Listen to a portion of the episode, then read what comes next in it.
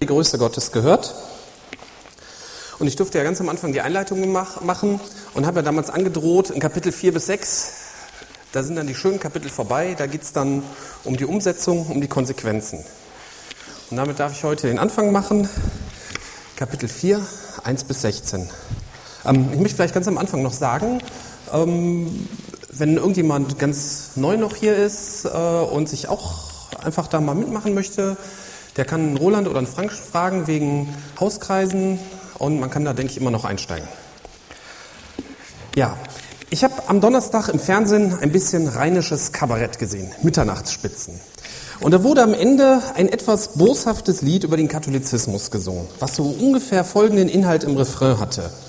Ich bin froh, dass ich nicht evangelisch bin, denn dann hätte ich ja nur die Arbeit im Sinn.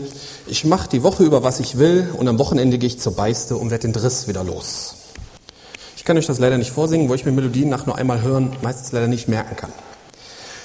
Dieses Lied sagt genau das aus, was man so dem rheinischen Katholizismus immer unterstellt. Wir nehmen alles nicht so ernst, egal was wir machen, Gott lächelt darüber. Wir gehen zur Beichte, dann ist alles wieder Jod. Wir sind ja alles Gottes Kinderlein, ist egal. Es hätte doch immer Jod gegangen. Ich hoffe, dass das nur ein Vorurteil ist. Aber es ist nicht alles falsch, was in dem Lied besungen wurde. Man kann wirklich seinen Driss loswerden. Man muss nicht zur Beichte gehen, man kann ihn direkt zu Jesus bringen. Aber wenn immer alles so bleibt wie vorher, dann scheint das ja irgendwie auch nicht richtig zu sein. Es wäre ja schön, wenn man auch die Driss-Produktion ein bisschen eindämmen, zurückfahren könnte, wenn man sich verändert. Die Voraussetzungen dafür sind ja in den ersten drei Kapiteln des Epheserbriefs ausführlich behandelt worden. Wenn uns Jesus Christus vor Augen steht, dann kann und wird sich was ändern. Doch wie geht man diese Änderungen konkret an?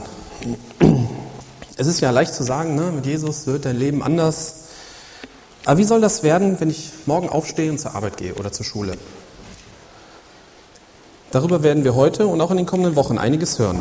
Und ich möchte jetzt mit der ersten Hälfte des vierten Kapitels beginnen, wo es um die gelebte Einheit in der Gemeinde geht. Ich habe diesmal keine Bibel im Moderndeutsch genommen, sondern revidierte Elberfelder. Die ist manchmal ein bisschen holprig, dafür in Details genauer.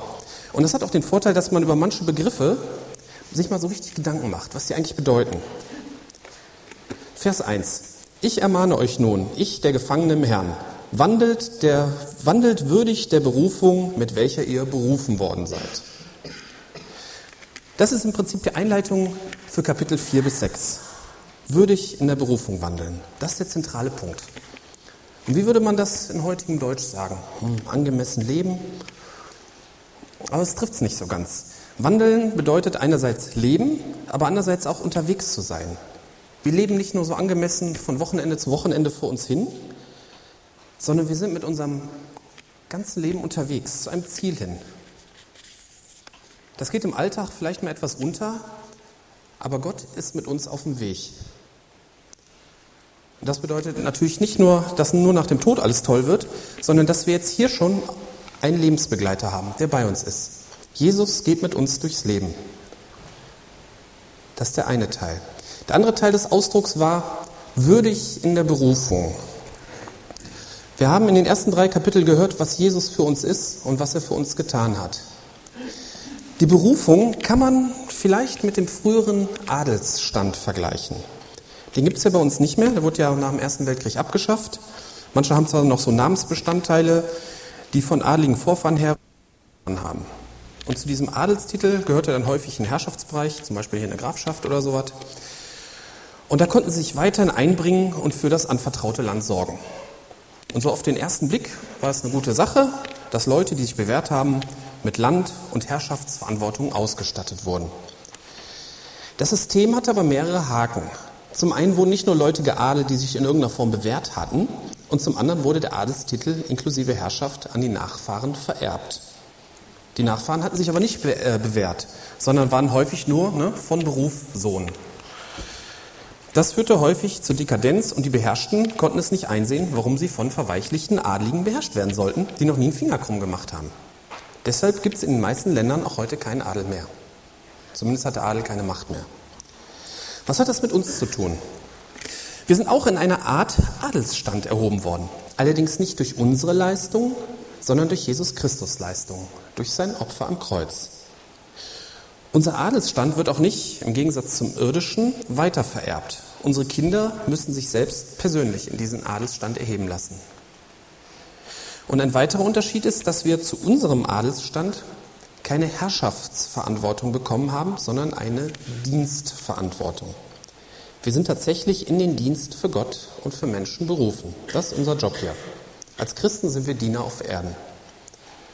Das macht vielleicht manche etwas irritiert oder nervös, aber was das bedeuten soll, werden wir in den nächsten Wochen noch genau ausgebreitet kriegen. Und unsere Berufung sollen wir in einer würdigen Art und Weise wahrnehmen. Damit ist jetzt nicht das Leben eines Butlers gemeint, ne? Dienstverantwortung, der Teesir, sondern in einer echten Art und Weise, dass Wort und Tat übereinstimmt, dass man am Leben sehen kann, wow, die Person gehört zu Jesus Christus. Das ist würdig, in seiner Berufung zu wandeln. So, das war jetzt noch ziemlich allgemein und in den folgenden Versen wird es dann konkreter und es geht um eine erste Form dieser Umsetzung im Umgang miteinander in der Gemeinde. Dazu möchte ich den, Vers, den zweiten Vers auch betrachten. Also wandelt würdig in der Berufung, mit welcher ihr berufen worden seid und dann mit aller Demut und Sanftmut, mit Langmut einander in Liebe ertragend. Wir haben jetzt hier drei heute, hm, ich sag mal, eher ungebräuchliche Begriffe, ne? Demut, Sanftmut, Langmut, die das Leben der Christen kennzeichnen sollen.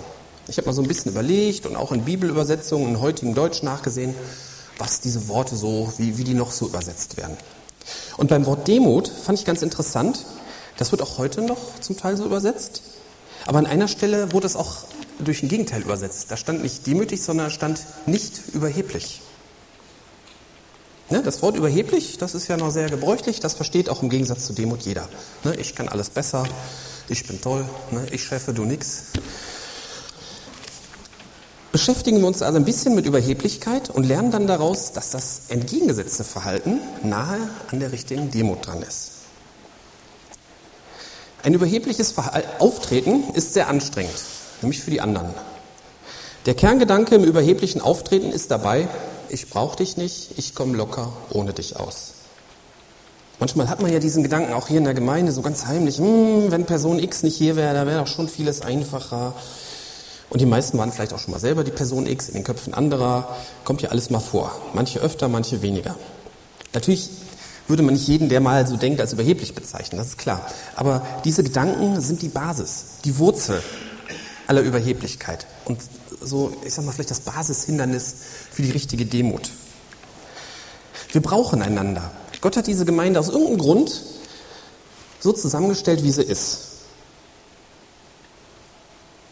Und das zu akzeptieren, das ist die Basis für die richtige Demut. Auch die neuen Täuflinge, die sind von Gott hier hingestellt worden. So wie sie sind, mit allen Macken, Stärken, Schwächen.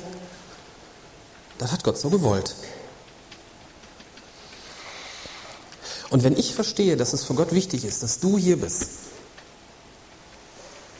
also jetzt nicht nur du, auch du, dann bin ich auf dem richtigen Weg. Man könnte jetzt so Spielchen machen, dass sich jeder zu seinem Hintermann umdreht und sagt, ich finde es gut, dass du hier bist, aber das sparen wir uns jetzt mal. Ich denke, es ist klar, worum es geht. Daneben ist auch die Art des Umgangs miteinander wichtig. Ne? Sanftmut. Das hört sich so ein bisschen soft an, aber es meint Geduld und Freundlichkeit. Geduld im Sinne von Zeit füreinander haben, Zeit zum Gespräch. Ne? Wir sind kein Interessenverein, wir sind eine Lebensgemeinschaft. Wenn wir miteinander reden, es muss sich nicht jeder jedem das Herz ausschütten, aber der Umgang miteinander sollte von Geduld und Freundlichkeit geprägt sein. Langmut, Nachsicht und Geduld im Sinne von vergeben können, neu anfangen können, bei uns in der Gemeinde muss es möglich sein, auch in Beziehungen von vorne anfangen zu können. Und das alles kann man eigentlich nur, wenn Jesus uns seine Liebe dazu schenkt. Ohne Jesu Liebe können wir nur die lieben, die uns lieben. Mit Jesu Liebe können wir auch die lieben, die uns nicht lieben. Und das kann wirklich was verändern. Und das unterscheidet unsere Gemeinde zum Beispiel von einem Verein. War das jetzt vielleicht alles zu rosarot, zu ideal gezeichnet? Vielleicht. Vieles stimmt bei uns nicht. Stimmt auch in meinem Leben nicht. Und ein Außenstehender würde hinter den Kulissen unserer Gemeinde sicherlich auch manches entdecken, was ihm nicht gefällt. Aber wir wollen das Zusammenleben vom Ziel her betrachten. Das, was ich beschrieben habe, ist möglich, auch in deinem und meinem Leben. Und es ist nicht erst im Paradies nach unserem irdischen Tod möglich, sondern es ist hier und jetzt schon möglich. Manche Schwierigkeiten sind sicherlich sehr langwierig, sehr kompliziert. Aber ich denke, wir würden staunen, was alles mit Jesus möglich ist. Nicht nur in Glaubensdingen, sondern auch in Beziehungen zwischen Menschen, die mit Jesus leben. Und ich bin sicher, dass hinter unseren Kulissen in einigen Punkten das auch heute schon deutlich wird. Wenn man sagt ja immer, ja, wir sind hier im Gottesdienst und hinter den Kulissen, uiuiuiui. Aber ich glaube, das ist gar nicht so. Ich glaube, dass, dass man an vielen Stellen schon sehen kann, dass wir zu Jesus gehören.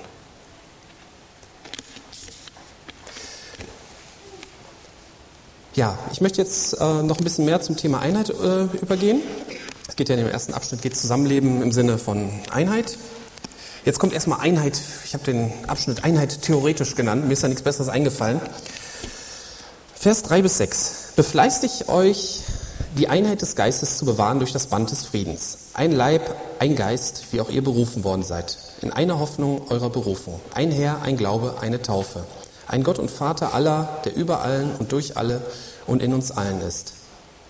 Hier ist beschrieben, welche Facetten die Einheit hat. Ne? Einheit des Geistes. Alle, die sich für Jesus Christus entschieden haben, haben den Heiligen Geist bekommen. Nicht alle sind ihm gleich gehorsam, aber alle haben ihn. Und dieser Heilige Geist ist auch die Grundlage für biblische Einheit. Und daher ist auch eine Einheit mit Glaubensgemeinschaften, Jesus Christus ablehnen, ist gar nicht möglich. Weil die haben den Heiligen Geist nicht. Ein friedliches Nebeneinander, das geht. Ja, und das ist ja auch uns gesagt, ne, wenn es an uns liegt, sollen wir mit allen Menschen in Frieden leben. Und ich denke, das machen wir hoffentlich auch.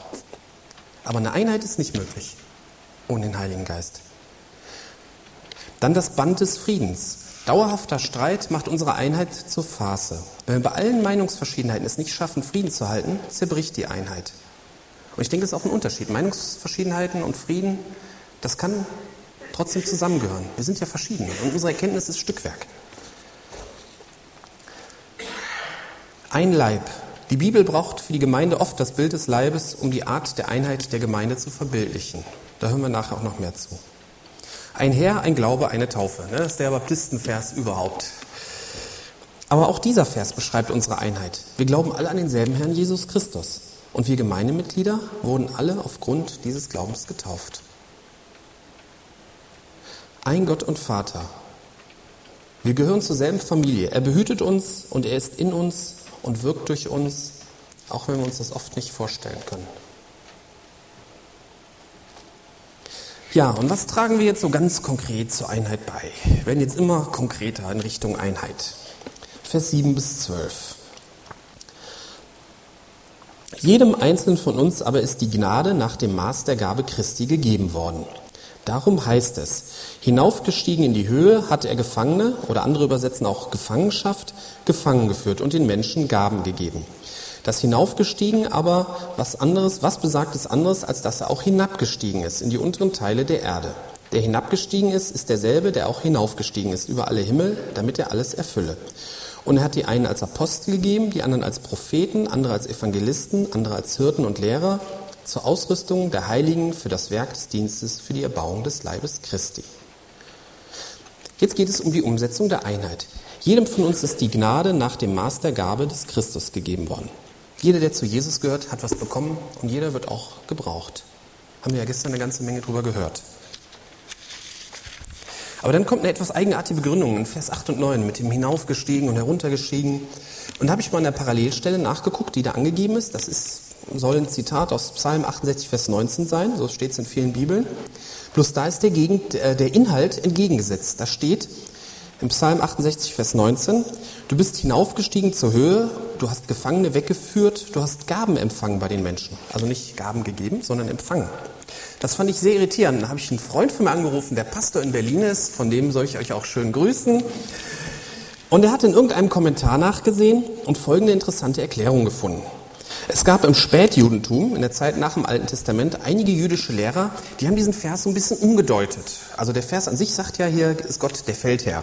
Und die haben diesen Vers so ein bisschen auf Moses umgedeutet, dass sie nicht mehr, dass sie da Mose auf dem Berg Sinai gesehen haben. Und dann würde Paulus hier vielleicht auf so eine damals populäre Umdeutung des Verses eingehen. Ist natürlich alles so ein bisschen spekulativ, keine Ahnung. Aber so die komplette Umkehrung des Psalmverses, die passt sehr gut auf Mose und auf Jesus. Ne? Gefangenschaft, gefangen geführt, ist ja das Gegenteil von Gefangene machen. Ne? Weil wenn man die Gefangenschaft gefangen führt, heißt es ja, man nimmt die Gefangenschaft weg und macht die Leute frei. Mose hat die zehn Gebote bekommen, welche den Weg aus der Gefangenschaft der Sünde aufzeigen. Und hat die Gebote den Juden als Gaben gegeben. Und Jesus hat durch seinen Kreuzestod die Sünde besiegt und vollkommene Freiheit geschenkt. Hat die Gefangenschaft gefangen geführt. Und hat uns viele Gaben geschenkt, von denen die größte das ewige Leben ist. Aber das ist vielleicht auch alles zu spekulativ. Ich wollte das nur mal so am Rande erwähnen. Was eindeutig ist, ist, dass Jesus ganz unten war. Denn hinaufgestiegen heißt ja, dass er vorher unten gewesen sein muss. Hier steht in den unteren Teilen der Erde. Das ist sicherlich symbolisch gemeint, also er war sicherlich nicht in einem Bergwerk, sondern er war ganz unten. Er hat die Tiefen, die Abgründe der menschlichen Seele kennengelernt. Er wurde von einem Freund verraten und von einem anderen Freund verleugnet. Finsterer und tiefer geht es eigentlich nicht mehr. Und ich, er weiß daher, dass diese Finsternis und diese Abgründe sind auch in uns. Wir sind natürlich alle gut erzogen und machen solche Dummheiten wie Verrat und sowas nicht. Aber wenn wir ehrlich sind, sind wir zu vielen Sachen fähig. Man muss nur mal in die Geschichte gucken, wo aus braven Bürgern Brandstifter wurden. Das gab es im Dritten Reich. Das gab es aber auch, da ist mir das besonders aufgefallen, als der Jugoslawienkrieg anfing. Da haben Nachbarn, die haben Jahrzehnte nebeneinander gelebt, Serben und Kroaten. Da wurde über Nacht wurden Feinde draus. Die haben dann an irgendwelche paramilitärischen Verbände die Nachbarn verraten oder haben sich selber an Plünderungen, an Morden beteiligt. Diese Abgründe und diese Finsternis, die ist in uns drin. Eine gute Erziehung kann viel verhindern, ne? sonst wir hauen uns ja nicht den Schädel ein, sondern geben uns immer brav die Hand. Aber vertun wir uns nicht. Wir sind nicht gut. Die Bibel sagt auch, das menschliche Herz ist von Grund auf böse. Das hat Jesus selber erlebt hinabgestiegen in die unteren Teile der Erde. Und trotzdem will er uns haben und uns einsetzen als Apostel, Propheten, Evangelisten, Hirten, Lehrer und es gibt ja noch viele andere Gaben, um den anderen in der Gemeinde zu dienen, um die Gemeinde aufzubauen. Da wird jeder von uns gebraucht, jeder ist wichtig. Mit Aposteln sind heute Menschen gemeint, die neue Gemeinden dort aufbauen, wo es keine gibt. Siegfried de Boske hat das früher gemacht, zum Beispiel. Mit Propheten sind Menschen gemeint, die Gottes Reden für besondere Situationen hören, ob durch Bibellesen oder sonst irgendwie. Und dadurch haben sie das passende Wort von Gott in die Situation. Man darf sich das nicht so mediummäßig vorstellen. Ne? Ich meine, da haben wir gestern auch einiges drüber gehört. Mit Evangelisten sind Menschen gemeint, die eine besondere Gabe haben, Außenstehenden das Evangelium zu erklären. Und Hirten sind Menschen, die eine besondere Gabe haben, andere zu begleiten. Natürlich sollte jeder Freunde haben, die ihn im Leben begleiten. Ideal wäre so ein Beziehungsnetzwerk in der Gemeinde, wo jeder mindestens zwei oder drei Freunde hat. Aber es gibt Leute, die sind in besonderem Maße von Gott begabt, andere zu begleiten. Das sind Hirten. Lehrer sind Menschen, die Sachverhalte aus der Bibel, aus dem Reich Gottes in besonderem Maße gut erklären können. Es gibt noch viel mehr Gaben, aber sie alle sollen dazu dienen, um uns zum Dienst auszurüsten, um die Gemeinde aufzubauen. Nur das ist der Sinn von Gaben die wir, jeder von uns, bekommen haben. Und ein Ziel dieses Gemeindeaufbaus ist die vorhin beschriebene Einheit. Vers 13 bis 16. Bis wir alle hingelangen zur Einheit des Glaubens und der Erkenntnis des Sohnes Gottes, zur vollen Mannesreife, zum Vollmaß des Wuchses der Fülle Christi. Denn wir sollen nicht mehr Unmündige sein, hin und her geworfen, umhergetrieben von jedem Wind der Lehre, durch die Betrügerei der Menschen, durch ihre Verschlagenheit zu listig ersonnenem Irrtum. Lasst uns aber die Wahrheit reden in Liebe, in allem hinwachsen zu ihm, der das Haupt ist, Christus. Aus ihm wird der ganze Leib zusammengefügt und verbunden, durch jedes der Unterstützung dienende Gelenk, entsprechend der Wirksamkeit nach dem Maß jedes einzelnen Teils. So wirkt er das Wachstum des Leibes zu seiner Selbstauferbauung in Liebe. Volle Mannesreife ist natürlich eine bildhafte Beschreibung für gestandene Persönlichkeiten. Ne, wir sollen alles richtig taffe, gestandene Christen werden. Mann wie Frau. Fülle Christi beschreibt, dass wir voll Christi, oder ich meine, wenn man so im Jugenddeutsch, ich meine, wir auch schon fast 40, voll wie Christus werden können. Ne? Christus ähnlich werden. Und dass es sich lohnt, Christus ähnlich zu werden, haben wir in den ersten drei Kapiteln schon gehört. Weiterhin geht es darum, dass man mündig wird, nicht mehr von den Meinungen anderer immer hin und her geworfen wird. dass man nicht auf die Verschlagenheit anderer hereinfällt. Und dann kommt noch eine ganz zentrale Aussage. Lasst uns in Liebe die Wahrheit reden. Diese Aussage könnte man als Basis für alle unsere Gespräche ansehen, egal worum es geht. Das gilt zum Beispiel auch für Scherze. Wenn ein Scherz jemanden verletzt, dann ist die Grenze überschritten. Dann hat man die Liebe verlassen. Oder wenn wir über Nicht-Anwesende reden, dann kann man das auch als Maßstab nehmen. In Liebe die Wahrheit reden. Wenn man etwas Negatives sagt, ist es nicht unbedingt liebevoll. Wenn man spekuliert, was ein anderer denkt, ist es nicht unbedingt die Wahrheit. Kann man sich dann überhaupt noch interessant unterhalten, wenn man sich an diese Maßstäbe hält, die Wahrheit in Liebe? Ich glaube schon. Und ich denke, es wird ein gutes Klima geben. Falsches Reden kann das Klima vergiften. Und in Liebe die Wahrheit reden wird ein gutes Klima ergeben. Zum Abschluss wird nochmal das Bild eines menschlichen Körpers angeführt. Jesus Christus als Kopf, ohne den nichts geht. Ne? Ein Mensch kann auf vieles verzichten, aber nicht auf seinen Kopf. Jesus hält die Gemeinde zusammen. Er sorgt dafür, dass die unterschiedlichen Teile zusammenhalten. Und dieser Schlussvers, da habe ich in der Elberfelder, habe ich bestimmt zehn Minuten überlegt und dann habe ich mir dann doch eine andere Übersetzung gesucht, weil die ist irgendwie, manchmal sind diese genauen Übersetzungen etwas undurchschaubar. Ich möchte das nochmal aus Luther vorlesen. Von dem der ganze Leib zusammengefügt ist und ein Glied am anderen hängt durch alle Gelenke, wodurch jedes Glied das andere unterstützt nach dem Maß seiner Kraft und macht, dass der Leib wächst und sich selbst aufbaut in Liebe. Hier wird das Beziehungsnetzwerk deutlich, das ich vorhin angesprochen habe. Es kann sich nicht jeder um jeden kümmern. Genauso wie im Körper nicht jeder Körperteil mit jedem verbunden ist. Manche sind aber eher in der Mitte und sind mit vielen direkt verbunden und tragen viele andere. Andere sind vielleicht eher am Rand und haben zu weniger Leuten Verbindung. Aber alle können nach dem Maß ihrer Kraft diejenigen unterstützen, mit denen sie verbunden sind. Ja, ich möchte zusammenfassen. Unserer Berufung würdig leben. Durch Jesus sind wir geadelt worden und in eine, Dienstverantwortung gestellt worden. Demut, Sanftmut, Langmut im Umgang miteinander. Wir sind von Gott zusammengestellt und gehören zusammen. Jeder ist wichtig und das sollte auch unser Umgang miteinander zeigen. Die Einheit, zu der, Gott, zu der Jesus uns führen will, hat verschiedene Facetten. Dann haben wir Gaben bekommen, um die Gemeinde in Einheit aufzubauen. Und die richtige Einheit ist das Ziel, wo wir in Liebe und Wahrheit miteinander umgehen und füreinander da sind. Amen.